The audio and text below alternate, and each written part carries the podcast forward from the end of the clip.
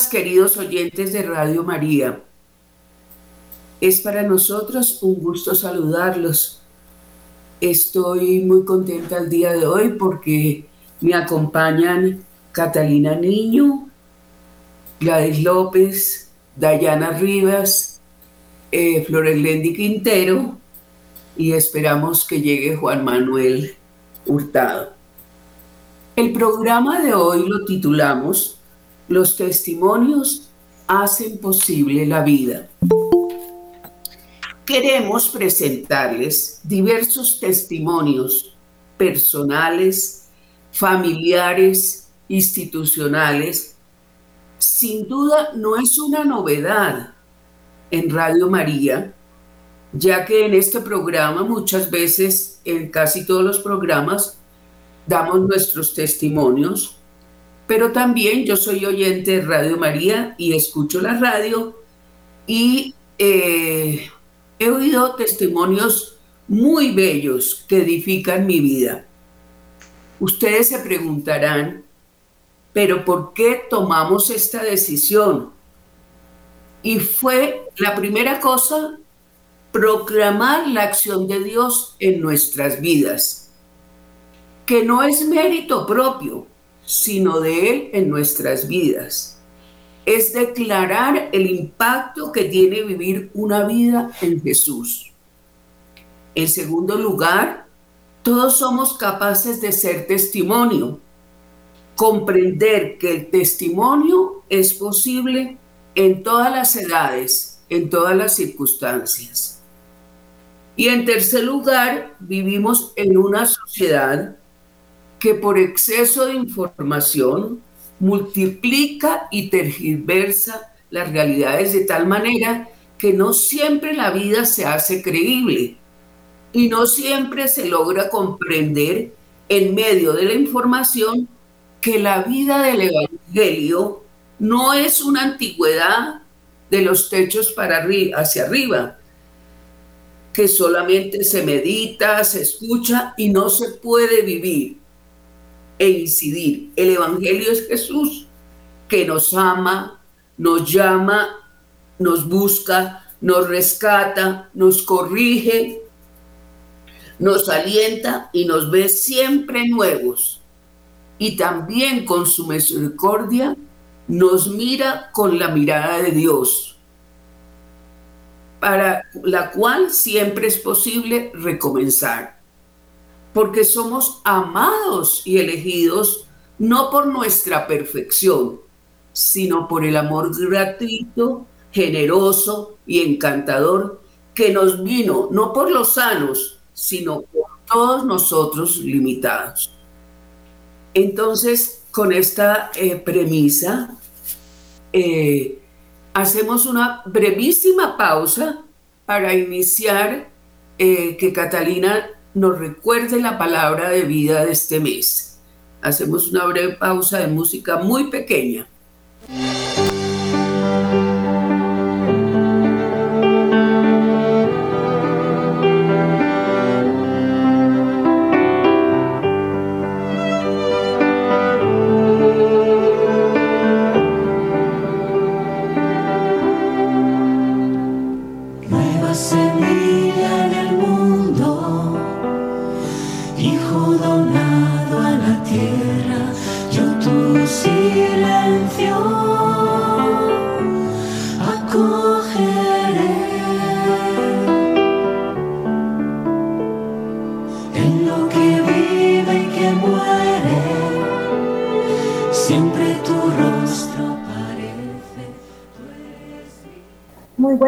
Todos los oyentes que nos acompañan el día de hoy, para los amigos del programa Una cita con el maestro. Bueno, yo voy a leer la palabra de, vida del mes de julio, que dice así. Les aseguro que cualquiera que debe beber, aunque solo sea un vaso de agua fresca, a uno de estos pequeños, por ser mi discípulo, eh, por ello, en su Evangelio presenta las enseñanzas bajo la forma de cinco grandes discursos, como un nuevo Moisés. Esta palabra de vida finaliza con la instrucción a los misioneros, que comienzan con la elección de los doce apóstoles y señalan las exigencias de la predicación. Las incomprensiones y persecuciones que encontrarán requieren un testimonio creíble, incluso a través de opciones radicales. Les aseguro que cualquiera que debe beber, aunque sea solo un vaso de agua fresca, a uno de estos pequeños por ser mi discípulo, no quedará sin recompensa. Pero hay más. Jesús revela que Él envió de, los discípulos, el envío de sus discípulos tiene su raíz la misión que Él mismo recibió del Padre, una convicción ya presente en el Antiguo Testamento, en el mensajero de Dios, se hace presente Dios mismo que se compromete. Por lo tanto, es el amor mismo de Dios que a través del testimonio de Jesús y de aquellos a quienes Él envía alcanza abundantemente a toda persona. Les aseguro que cualquiera que debe beber, aunque sea solo un vaso de agua fresca, a uno de estos pequeños por ser mi discípulo, no quedará sin recompensa. Más allá de la misión específica de algunos los apóstoles, los pastores y los profetas, Jesús anuncia que todo cristiano puede ser su discípulo, al mismo tiempo destinatario y portavoz de la misión. Y como discípulos, todos nosotros, incluso siendo pequeños, aparentemente carentes de calidad o de títulos especiales, estamos habilitados para dar testimonio de la cercanía de Dios. Es la entera comunidad cristiana la que es enviada a la humanidad del Padre de todos.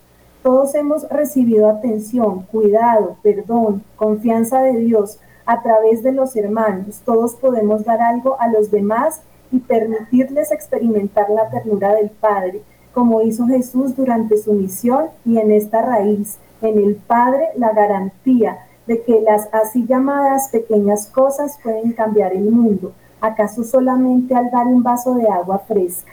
Escribe Kiara Lubick, no cuenta si podemos dar mucho o poco, lo que importa es cómo damos, cuánto amor ponemos, incluso en un pequeño gesto de atención hacia el otro.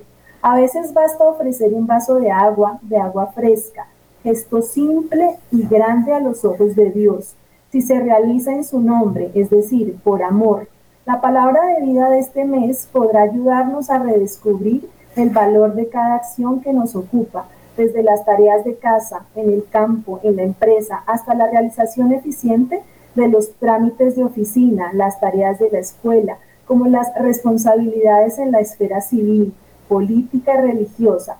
Todo puede transformarse en servicio atento y preciado. El amor nos dará ojos nuevos para intuir aquello que los demás necesitan e ir al encuentro con creatividad y generosamente. El fruto, los dones circularán porque el amor llama al amor. La alegría se multiplicará porque la felicidad está más en el dar que en recibir. Les aseguro que cualquiera que debe beber, aunque sea solo un vaso de agua fresca, a uno de estos pequeños, por ser mi discípulo, no quedará sin recompensa. Lo que Jesús nos pide es muy exigente, no frenar el flujo del amor de Dios. Nos pide que alcancemos a cada hombre y a cada mujer con el corazón abierto y el servicio concreto, superando nuestras categorías y nuestros juicios. Él quiere nuestra colaboración activa y responsable por el bien común a partir de las pequeñas cosas de cada día, pero al mismo tiempo no dejará de recompensarnos, estará siempre a nuestro lado, se ocupará de nosotros y nos acompañará en la misión. Dejé mi trabajo en, las Filipinas y fui a Australia para estar con mi familia. Encontré una ocupación en una obra edilicia como encargado de la limpieza y de la sala de comidas de los vestuarios de las oficinas una ocupación muy diferente de la que tenía antes como ingeniero. Por amor a los demás, me ocupo de que el comedor esté siempre limpio y en orden. Sin embargo, hay personas que no se preocupan por ello. Yo traté de no perder la paciencia porque para mí es una oportunidad de amar a Jesús en cada persona que encuentro. Poco a poco, las personas comenzaron a limpiar después del almuerzo y con el tiempo nos convertimos en amigos porque empecé a ganarme la confianza y el respeto de ellas. Experimenté que el amor es contagioso y que todo lo que se hace por amor permanece. Leticia Magri, equipo de la palabra de vida. Bueno, entonces ahora eh, los invito, invito a Gladys para que nos cuente su testimonio, su experiencia de vida. Y también, no sé si alguno eh, otro, Catalina, quiere contarnos algo más de, la, de la palabra de vida. Angelita y amigos aquí del programa, pues yo tengo aquí una, una parte de, lo que dice la palabra de vida. Yo la parafraseo un poco y dice que, que el Padre nos da lo que quiere, ¿cierto? Nos, nos ofrece todo siempre y cuando nosotros seamos fieles a Él, ¿cierto? Es tan sencillo como lo dice en esta cita bíblica de de un, debe, ver, debe, ver a alguien tan, tan simple como ese gesto, ¿no? Ese gesto cotidiano y fraterno que uno lo ve como muy sencillo, pero detrás de todo eso es, es muy profundo lo que Él nos está pidiendo, ¿no? De que vivamos el día a día con toda y su plena disposición, ¿cierto? Que, seamos fieles en, en, nuestro día a día, que, que, logremos cumplir con nuestras actividades y que al final yo creo que vamos a ver los frutos y la recompensa es lo que a mí me suscita eh, esta parte del Evangelio y, que él, responde, responde por, por, por, todo lo que hagamos. Y al final yo creo que nos queda el tiempo para hacer todo y, para amar al otro, que es lo más importante, ¿cierto? Como ofrecer la vida y dar la vida en estas pequeñas actividades de la vida cotidiana. Gracias. Y Gladys.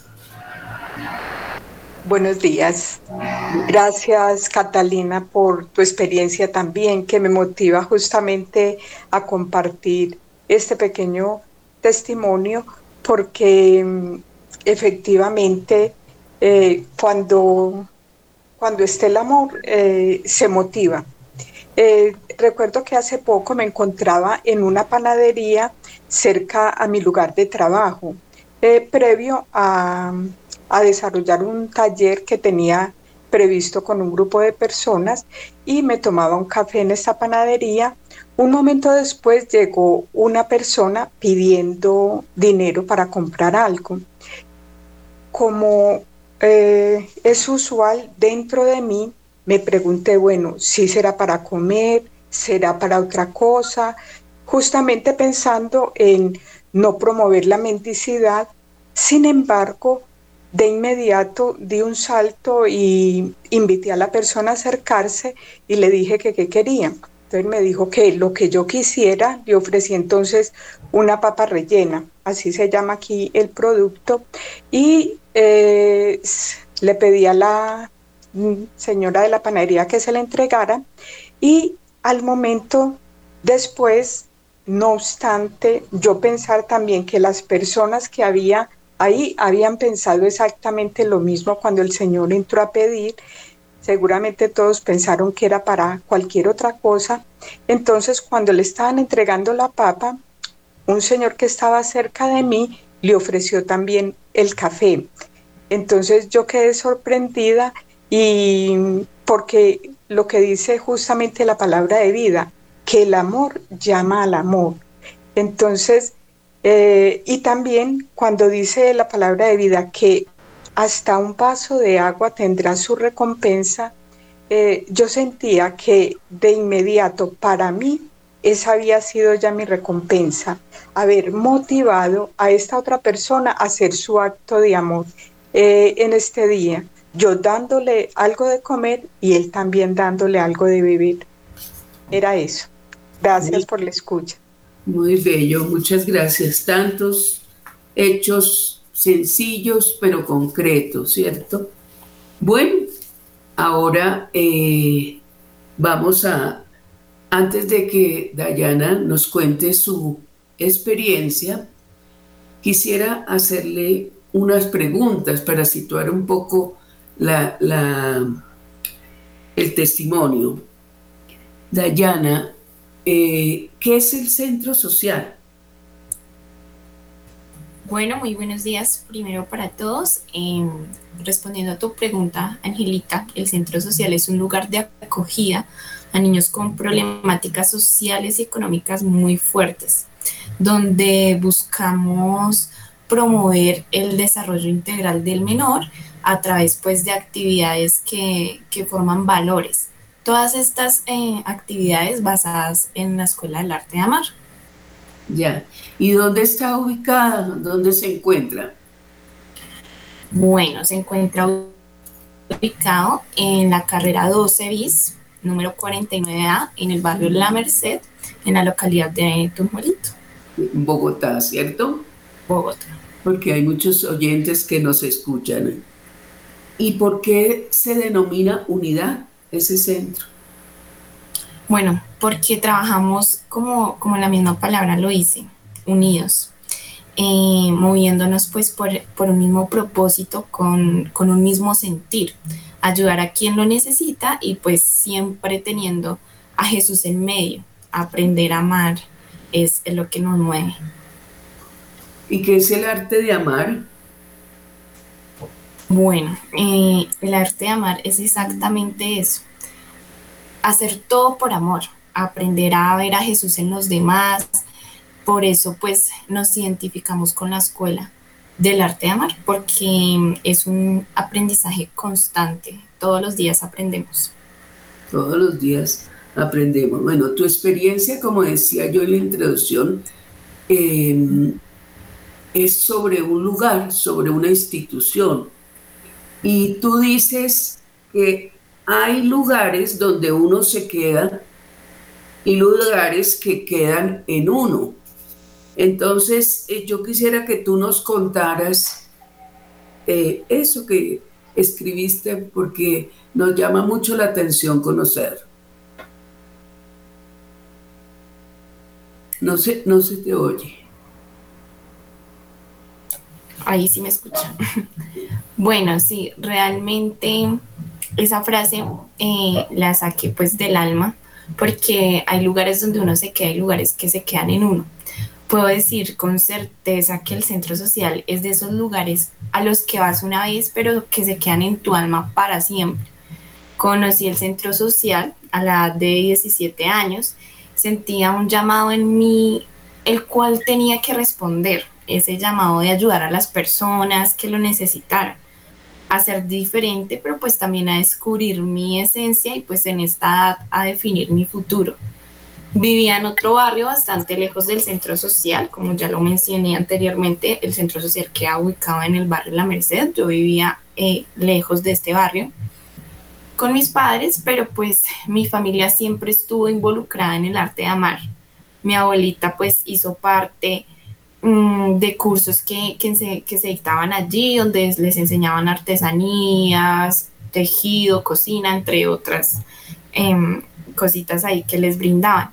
Mis tías asistieron también cuando eran muy pequeñas y pues en el tiempo que yo conocí el centro social, ellas daban una mano allí con los niños que asistían y pues verlas en ese trabajo despertó en mí la vocación. Supe de inmediato que era ese lugar el que me daría todas las respuestas a los interrogantes que me había hecho. Era ese lugar, el lugar del llamado, como, como lo llamo yo. Me acerqué pues con temores, con retos, con expectativas, pero finalmente todo esto se fue cubriendo por el amor infinito que brinda la Escuela del Arte de Amar. Eh, pues para acá en Bogotá se maneja una metodología que cuando eh, uno está en el colegio, ya en el último grado, en 11, era obligatorio cursar el, servicio social, pues para que uno se pueda graduar de bachillerato, para culminar eh, esa etapa. Y esa fue la excusa perfecta para comenzar a ser parte del centro social. Empecé acompañando a los niños de Buenos Aires. Buenos Aires es un barrio que queda pues aquí eh, aledaño a, la Merced, donde queda ubicado el centro social. Eh, allí jugábamos, les ayudaba con las tareas, me sentía pues feliz terminando la etapa del colegio. Eh, yo ya había decidido mi profesión gracias pues al trabajo que yo había realizado. Mm, en pocas palabras, el centro social me ayudó, me ayudó muchísimo a definir mi futuro y es allí pues cuando yo decido estudiar mi carrera universitaria. Trabajo social. Una profesión que está llena de retos, pero pues que también promueve el cambio y el desarrollo social y tiene como premisa y pilares la justicia social, que era pues a lo que yo me quería dedicar y lo que quería dedicar mi vida. También pues fomentar eh, los derechos humanos, la responsabilidad colectiva y mi profesión pues me, me brindaba todo esto, ¿no? Em, pues lo más lindo de todo es que el centro social me enseñó bastante en la parte práctica de mi carrera, de, eh, desde, que, desde que yo ingresé prácticamente, porque pues mucho de lo que iba a ver en la universidad yo ya lo había visto antes aquí en el centro social. En el año 2019, eh, Amparo Uribe, que es la encargada pues como tal del centro social, me haría la noticia más feliz, pero pues también la más retadora. Eh, y era que pues iba a quedar a cargo de un grupo de, en el centro social, los niños de 4 a 7 años, el grupo más, más pequeño. Eh, mi corazón pues en ese momento se llenó de muchísima ilusión porque era lo que anhelaba y por fin pues se había, se había dado y yo estaría dispuesta pues a dedicar y a entregar todo de mí para estos niños. Tuve tres excelentes docentes que me formaron a nivel personal, pero también me brindaron sus conocimientos pedagógicos mm, para, pues, para obtener así un crecimiento profesional. Ángela Cárdenas, que fue mi, maestra en este proceso, y Fabiolita Restrepo, que también estuvo ahí acompañándome y pues em, brindándome como ese respaldo y ese, esas bases para afrontar pues con todo el corazón el reto que tenía. Y por supuesto pues Amparo Uribe, que confió en mí. Así trabajé tres años en el centro social. Em, en el año 2022 pues tenía que hacer mis prácticas de la universidad y por descubrir otras líneas de mi profesión me involucré en el campo organizacional. Eh, es una empresa muy grande, en una empresa pues muy grande y, prestigiosa, puede cursar mis prácticas de, en una empresa pues de Colombia, pero enfrentando pues una realidad totalmente diferente a la que yo había vivido durante estos tres años que, que estuve en el centro social. Fue un año complicado, aunque constantemente la empresa me daba a conocer su deseo pues de tenerme allí en, en todo momento tenía presente mi, amor por el centro social y pues la necesidad de, volver allí, de volver a, involucrarme allí con el centro social. Mm, ese año pues fue un suceso de impacto emocional, lo diría así, para mí. Pero pues yo esperaba ansiosa a la hora de terminar eh, mi contrato con aquella empresa, el cual estaba un año. Mm, se llama pues aquí contrato a término fijo, estaba un año. Eh, pues para que yo, yo esperaba ansiosa la oportunidad de volver a, involucrarme con el centro social porque pues ese era mi lugar del llamado. Finalmente pues a comienzos de este año, 2023, mm, recibí la llamada que tanto esperaba, en la que pues me decían que yo podía regresar al centro social, hacer eh, lo, que, lo que yo amaba. Eh, lugar pues que, que, me había inspirado para ser la profesional que soy ahora. Mm, nuevamente pues el centro social me abrió las puertas, esas mismas que me abrieron a los 17 años, cuando no tenía experiencia, cuando no tenía conocimiento, cuando estaba con muchísimas dudas, con muchísimas incertidumbres. Y ahora me abren esas mismas puertas que después de casi cinco años eh, siguen siendo mi lugar seguro. Eh, eso para mí es el centro social. Eh, los primeros que confiaron en mí y, y, me dieron las alas para volar alto, pero pues teniendo en mí ese amor y la unidad como pilares fundamentales para alcanzar el éxito. Actualmente sigo con los niños de edad de 4 a 7 años, descubriendo día a día pues el potencial que Dios ha puesto en mí y viendo a Jesús en cada uno de ellos. Hoy, a un semestre de culminar ya mi carrera y graduarme como trabajadora social, puedo decir que el lugar donde se cumplen los sueños existe. Para mí eh, es aquí, en el centro social. Eh, el lugar que transforma vidas sí existe el lugar del llamado sí existe y lo descubrí pues justo a tiempo, justo cuando iba a iniciar mi, carrera profesional. Eh, finalizo pues ya con, esta frase que, que, es muy bonita y que describe lo que siento y lo que sentí y lo que sentido durante estos cinco años y es cuando la gratitud es tan absoluta, las palabras sobran. Así que pues con esta frase culmino mi experiencia, muy agradecida con, con todas eh, las personas que me escucharon hoy, pues dando gracias al centro social y, y, ese apoyo que me han brindado y que han sido pues mi respaldo para ser quien soy ahora. Bueno, muchas gracias, Dayana. Bueno, ahora eh, vamos a, a, pasar a otro testimonio. Vamos a pasar a un testimonio, eh, ya hemos visto testimonios personales, de un lugar, pero ahora vamos, Juan Manuel Hurtado nos va a presentar una experiencia, un testimonio de una familia. ¿Cómo está titulada? ¿Nos cuentas? Eh, buenos días, buenos días para todos, eh, Angelita. Buenos días. La experiencia se titula Un sí al amor en la cotidianidad. Bueno, entonces cuéntanos. Bueno, esta experiencia nos la comparte Araceli Tolentino eh, desde México. Pues la, la compartió en la, en la revista del movimiento en Ciudad Nueva. Y pues ella en esta experiencia cuenta que un día desde muy temprano se dispuso a, amar en lo concreto.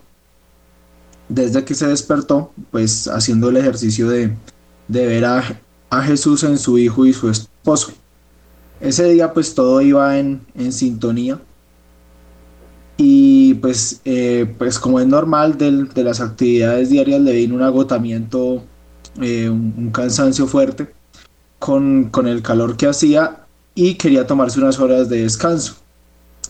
Pero pues llegó la hora, eh, llegó la hora en que sus hijos llegaban de la escuela y pues debía preparar la, preparar la comida. Recordó su intención de ver a Jesús en ellos, así que pues se dispuso a prepararla, su esposo le ayudó y luego de hacer esta actividad pues ella aún sentía este deseo de descansar. Eh, pero eh, a raíz de que a, raíz de que su de que su esposo y su hija querían eh, ir a entrenar pues su hija su hija le insistió pues que los que los, los acompañara a este entrenamiento y pues ella nuevamente pues por, por amor a Jesús eh, se alistó y pues a, Jesús en ella, por amor a Jesús en ella se alistó y los acompañó a, esta actividad. Pues luego ella cuenta que fue muy bonito pues sentir esa armonía en, en la familia, pero al regresar a casa pues la esperaba eh, las labores de limpieza y allí pues recordó la, la palabra de vida. Eh, que dice, alégrense, trabajen para alcanzar la perfección, anímense unos a otros, vivan en armonía y en paz. Y entonces el Dios del amor y de la paz permanecerá con ustedes. En 2 Corintios 13:11. Entonces, luego de recordar esta palabra de vida, se dispuso pues a, terminar de, hacer esta limpieza. Uno de sus hijos eh, la, la ayudó y pues inesperadamente más tarde eh, recibió la visita de sus padres. Así que pues nuevamente pensó pues eres tú Jesús y te doy y te doy mi sí. Luego eh, minutos más tarde le envió un mensaje de su vecina pidiéndole un favor de imprimir pues un, un archivo que, que ella requería disculpándose pues obviamente por solicitárselo tan tarde y, y así pues ella recordó nuevamente su compromiso de amar concretamente y, y accedió a hacerle el favor y llevó las hojas que requería hasta su casa. Entonces ella finalmente pues de todo este día que nos que, que vivió tan, tan agitado, eh, nos, comparte, nos comparte que vivimos juntos por un solo ideal, que es Dios entre nosotros y pues agradeció a, todos y a todos y todas por ayudarle a lanzarse a amar.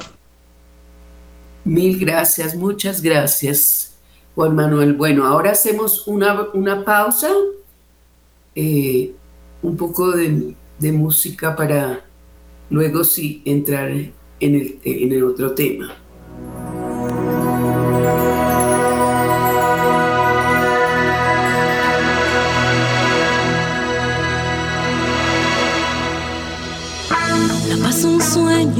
obstinado que jamás se rendirá, que jamás fronteras trazará.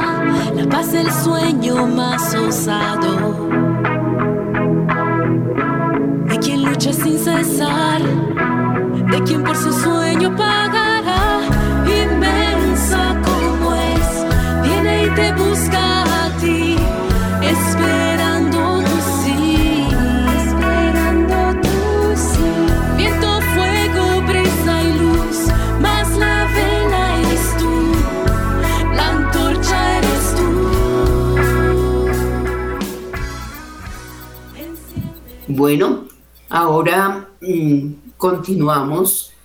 Eh, ahora vamos a hablar del proyecto político. Y eh, esto que, este que nos va a contar ahora Flores Lenny tiene relación con el proyecto de vida, un poco con lo que Dayana nos, nos comentaba ahora. Entonces, quisiera que Flores Lenny eh, nos dijera qué relación, un poco nos contara qué es y qué relación tiene con, el, con, los testimonios, con, el, eh, con lo que hemos hoy contado a los, a los oyentes. Eh, muy buenos días para todos. Mi nombre es Flores Lendi y vamos a hablar de un escrito que se titula El proyecto político para hacerlo de una forma más práctica. Este artículo es de Antonio Bayo, que es un escritor y, pensador italiano. Aquí nos habla de que así como todos tenemos un proyecto en la vida, que es lo que teje nuestra comunidad y por lo tanto nuestra historia, porque es ahí donde nos proyectamos en la vida. Y si desde corta edad se nos cuestiona este respecto, seríamos seres humanos más integrales y encontraríamos más fácilmente nuestro norte, así como le ha pasado a Dayana, que ha encontrado su norte. Desde corta ha estado en el centro social, ha visualizado su proyecto de vida y ahora lo está realizando. Eh, conociéndonos un poquito más, lograríamos descubrirnos como personas. Por ejemplo, eh, ver cuando me siento amado o valorado, o tal vez lastimado. Descubrir desde corta edad cuáles son mis talentos. Descubrir si soy un don para los demás.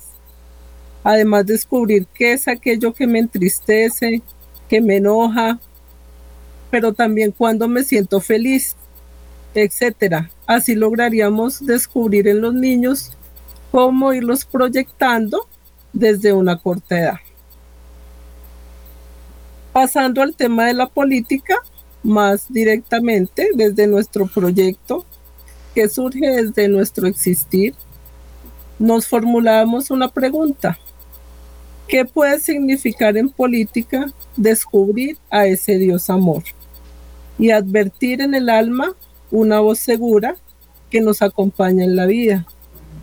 Tomando la decisión de responder a ese amor haciendo la voluntad de Dios o con referencia a otras culturas que también podemos estar siguiendo. Entonces sería esa voz interior que nos habla lo que creemos o descubrimos a este Dios amor, esa voz que nos acompaña durante toda la vida y que nos, nos ayuda a encontrar esas respuestas. ¿Cómo? Haciendo siempre la voluntad de Dios. Y los que no son cristianos y que de pronto son de otras culturas, encuentran también esa voz interior que les habla. ¿Qué significa esto?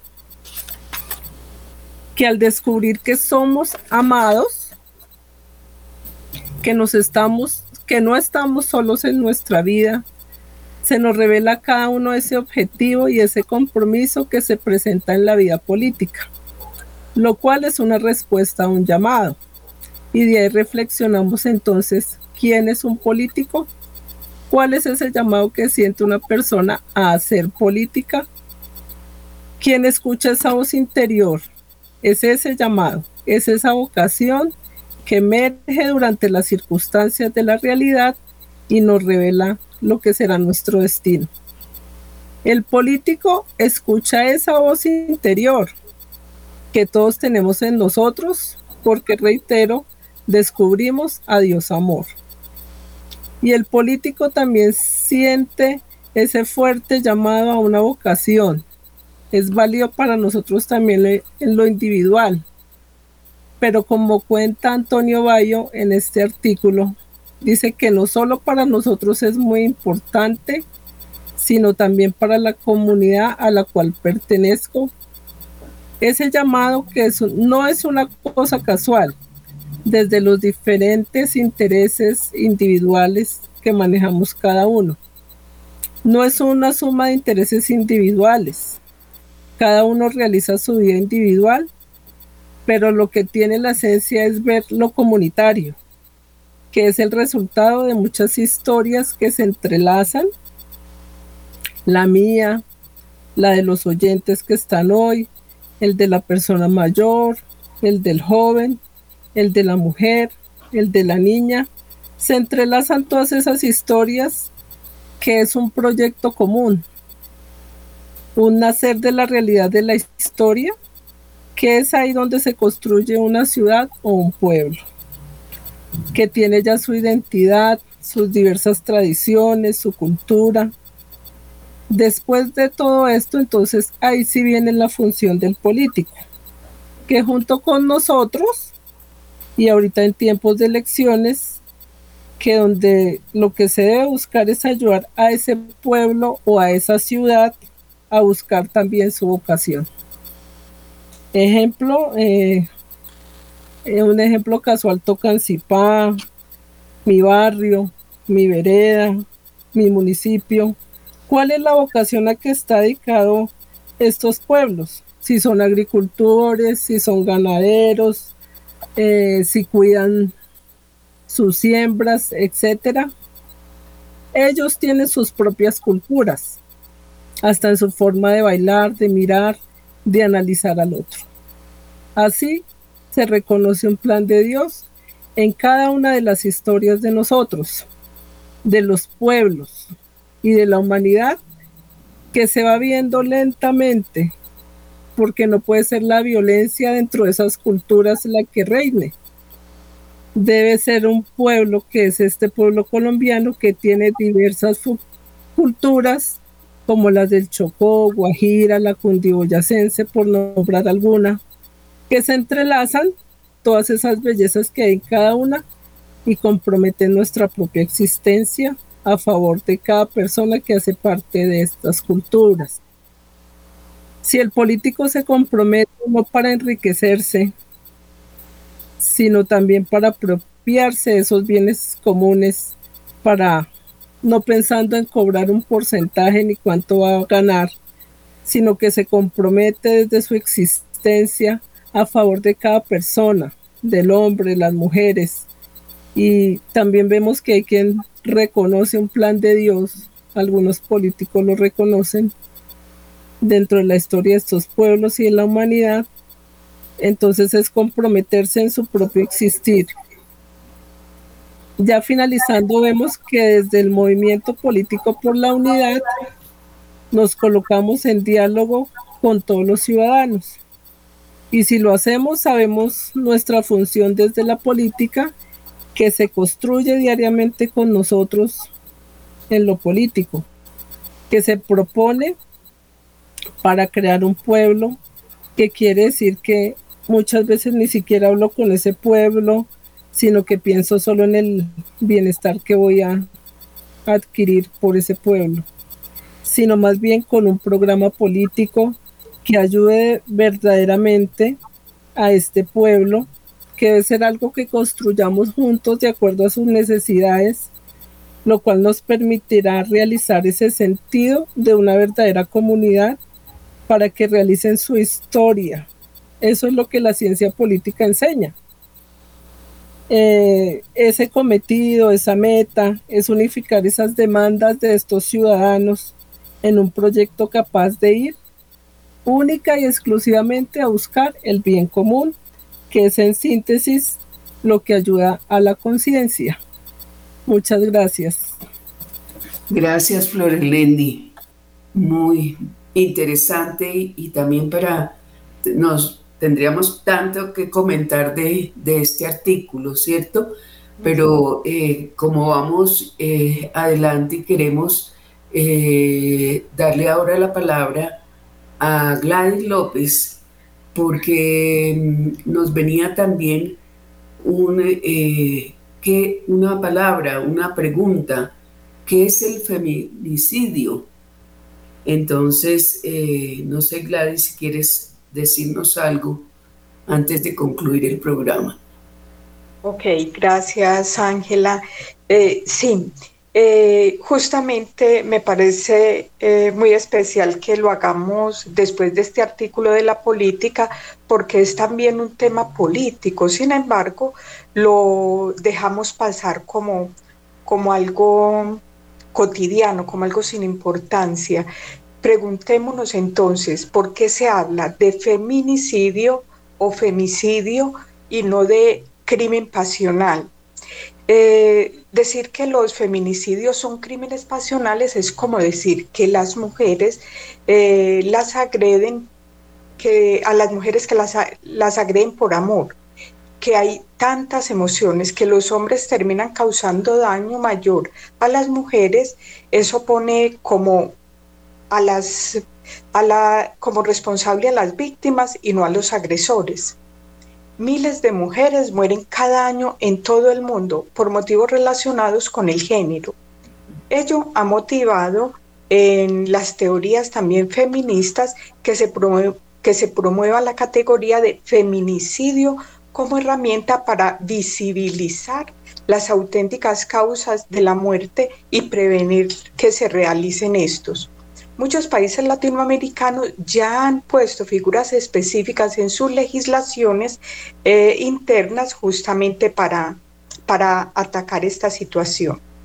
Los feminicidios no son crímenes pasionales.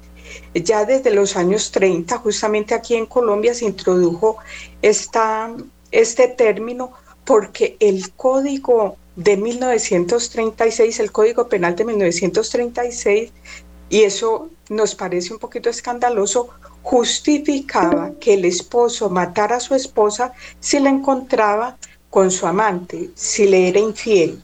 Era menos grave si la mataba y por eso hasta le bajaban la pena o, o inclusive le eximían de la cárcel, que es pues súper grave eso. Por eso, eh, estos asesinatos motivados por celos, los que esconden en realidad es eh, la idea machista que las mujeres son propiedad de los hombres, son sus subordinadas y que ellos pueden controlar las vidas de las mujeres. Los celos son una manifestación de posesión. Si no es mía, no es de nadie, ¿verdad? Lo pongo entre comillas. Entonces, cuando una mujer se sale de ese rol de ser eh, casta, callada, sumisa, los hombres implementan un castigo y el crimen pasional no existe en este caso. Esto es violencia de género. La vinculación del feminismo con la misoginia es frecuente y quiere poner de manifiesto que muchas muertes violentas de las mujeres eh, están motivadas por el odio, el desprecio o el sentimiento de posesión que hacia ellas experimentan los hombres en el contexto de la sociedad patriarcal. El que le quita la vida a una mujer porque ella quiere terminar su noviazgo o su matrimonio, lo que está diciendo es que mm, yo no controlo tu vida, tú te vas cuando yo lo diga, si no es conmigo, no es con nadie. Por tal razón se creó el delito del feminicidio en el 2015 que reemplaza y cambia por completo esa noción de crimen pasional. Eh, no quiere decir que cualquier mujer asesinada sea víctima de feminicidio. Por ejemplo, si eh, un hombre mata a una mujer por intentar robarle, esto es homicidio, ¿no es cierto?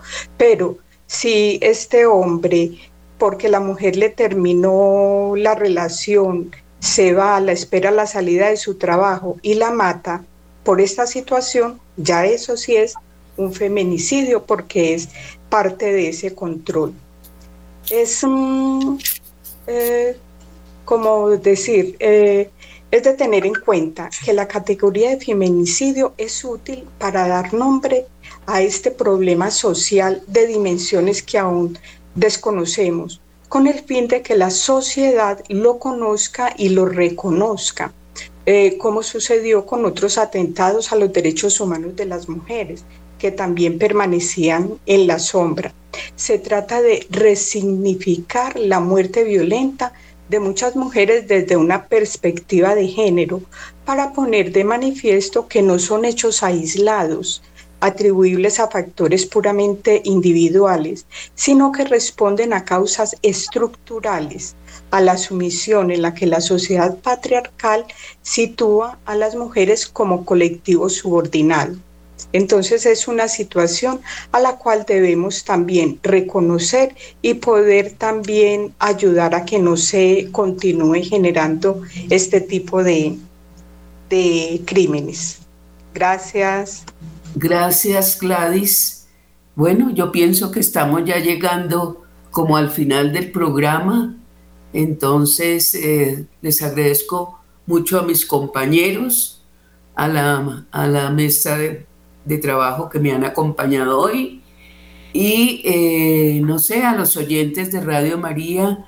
Eh, ojalá, esperamos que el programa haya sido de su agrado y que la próxima vez, no dimos esta vez los teléfonos, pero la próxima vez esperamos sus llamadas contándonos tantos testimonios de cómo han puesto en práctica la palabra de vida del mes. Muchas gracias, muchas gracias a la producción de Radio María por eh, estar con nosotros y por hacer posible este programa donde queremos nosotros demostrar que con la vida el, Evangelio es posible y que todo depende de Dios, no de nosotros, que todo es la maravilla de Dios en nuestras vidas. Muchas gracias, una feliz tarde para todos. Igualmente.